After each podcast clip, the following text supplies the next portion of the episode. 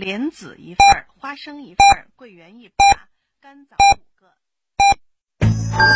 FM 九九八提醒您，现在是北京时间二十三点整。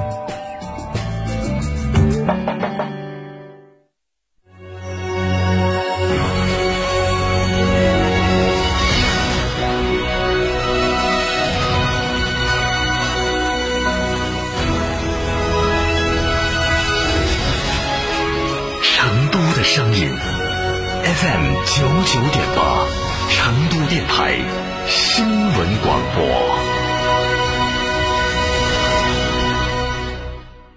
夏季避暑游海螺沟、赏冰川、红石滩、探秘原始森林，住贡嘎神汤温泉酒店，享专业地质冰川温泉，避暑休闲泡神汤，尽在海螺沟景区内贡嘎神汤温泉酒店。客房预订寻成都广电一路通国旅六六零零二三四五。Oh my god！买它买它买它！买买买买破产了吧？是顾客破产了。自从我在天成声音传媒投播广告，品牌一路大卖，你也来呀、搜索微信小程序“成都天成声音传媒”，助力品牌凝聚力量，乘风破浪。品牌投播热线：八四三三六九五五八四三三六九五五。张哥，成都房子好贵哦。那是你没找对地方噻！幸福东方北桦林均价六千一百元一平，地铁四号线上，见面约六十八到九十七平，全民套房，户户采光。详询八四八七五六七八八四八七五六七八。九九八快讯。这里是成都新闻广播 FM 九十九点八，我们来关注这时段的九九八快讯。首先来看国内方面的消息。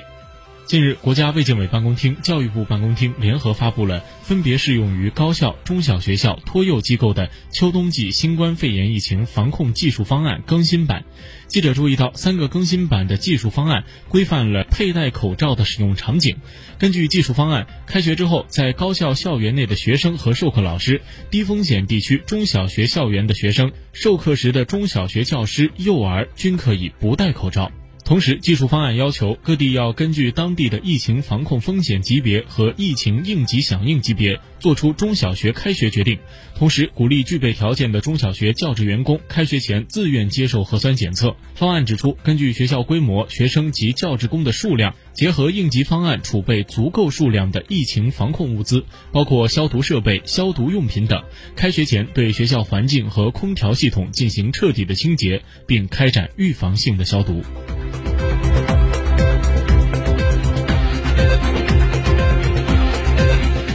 近日，央视新闻报道，有所谓的“大胃王”吃播严重浪费，让粮食浪费问题再次引发了讨论。根据2018年发布的《中国城市餐饮食物浪费报告》显示，我国城市餐饮业仅餐桌食物浪费量就有一千七百万到一千八百万吨，相当于三千万到五千万人一年中的食物量。值得注意的是，在朋友商务聚会中浪费比较多，在点餐中往往是更加注重面子而不是肚子。与此同时，中国饭店协会近日发布倡议书，号召饭店餐饮企业推进餐饮节约常态化，通过小份菜和套餐开发，提供公筷公勺等养成健康用餐的方式，及时的提醒顾客理性消费，餐后主动提供打包服务。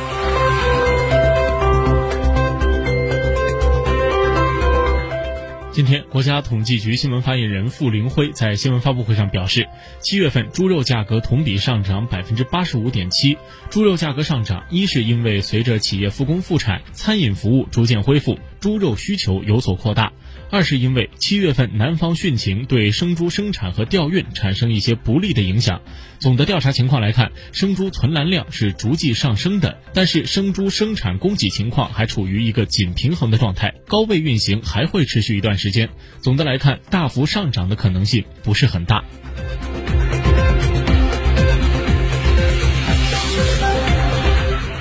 九五号段号码是全国统一使用的客服短号码，本不得被转让或出租。但近年来，部分企业把申请到的九五号段非法出租，犯罪嫌疑人将该号段的号码层层代办、层层转售。人们接到该号段的诈骗电话时，极易降低戒备。最近，全国首例非法向诈骗团伙转租九五号段案告破，目前十五名犯罪嫌疑人已经被移送至司法机关。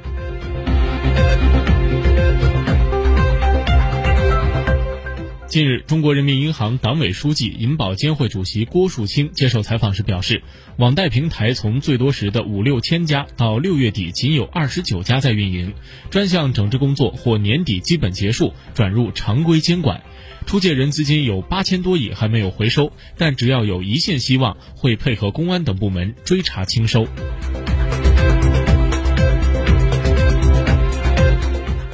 来把目光转向国际方面。根据英国媒体的报道，美国国会三月通过的救助法案要求禁止房东驱逐联邦政府支持住房中的租客，并给失业者提供每周六百美元的失业补助，保护美国人免于大流行引发的经济崩溃而无家可归。但这些保护措施在七月底前到期，而共和党领导人在进一步的经济救助上陷入僵局。美国政府的临时措施也前途未定，一场驱逐浪潮即将席卷美国各地。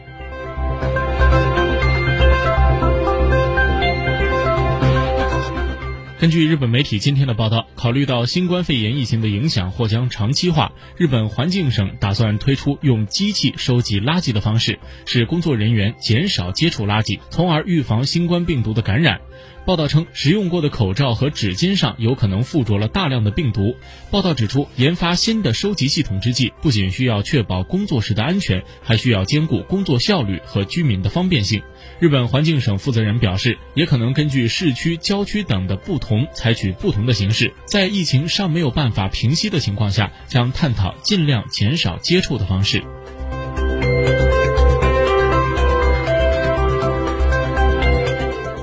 根据英国媒体近日的报道，英国政府推出外出就餐帮助他人半价就餐优惠计划。这一计划虽然吸引了许多民众出门消费，但有店家抱怨，优惠日以外的日子反而是业绩减少，起了反效果。根据这一优惠计划，民众在八月的周一到周三去餐厅吃饭可以享五折，每人最高十英镑的折扣，但不能用于酒类的消费。这吸引了超过七点三万店家报名，许多餐厅和酒吧的营业额因此大幅成长。但是民众只愿意在周一到周三上门享受优惠，反而是影响了其他日子的业绩。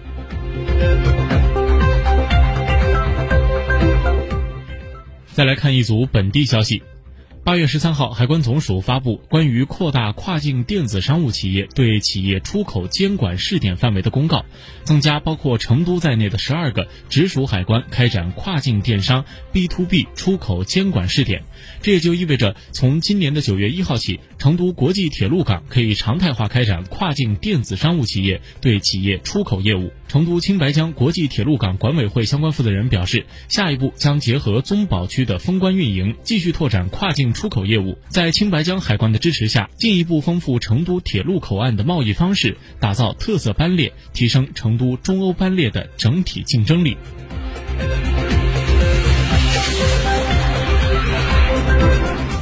今天，由成都大运会执委会主办、成都大运会执委会新闻宣传部承办的成都二零二一。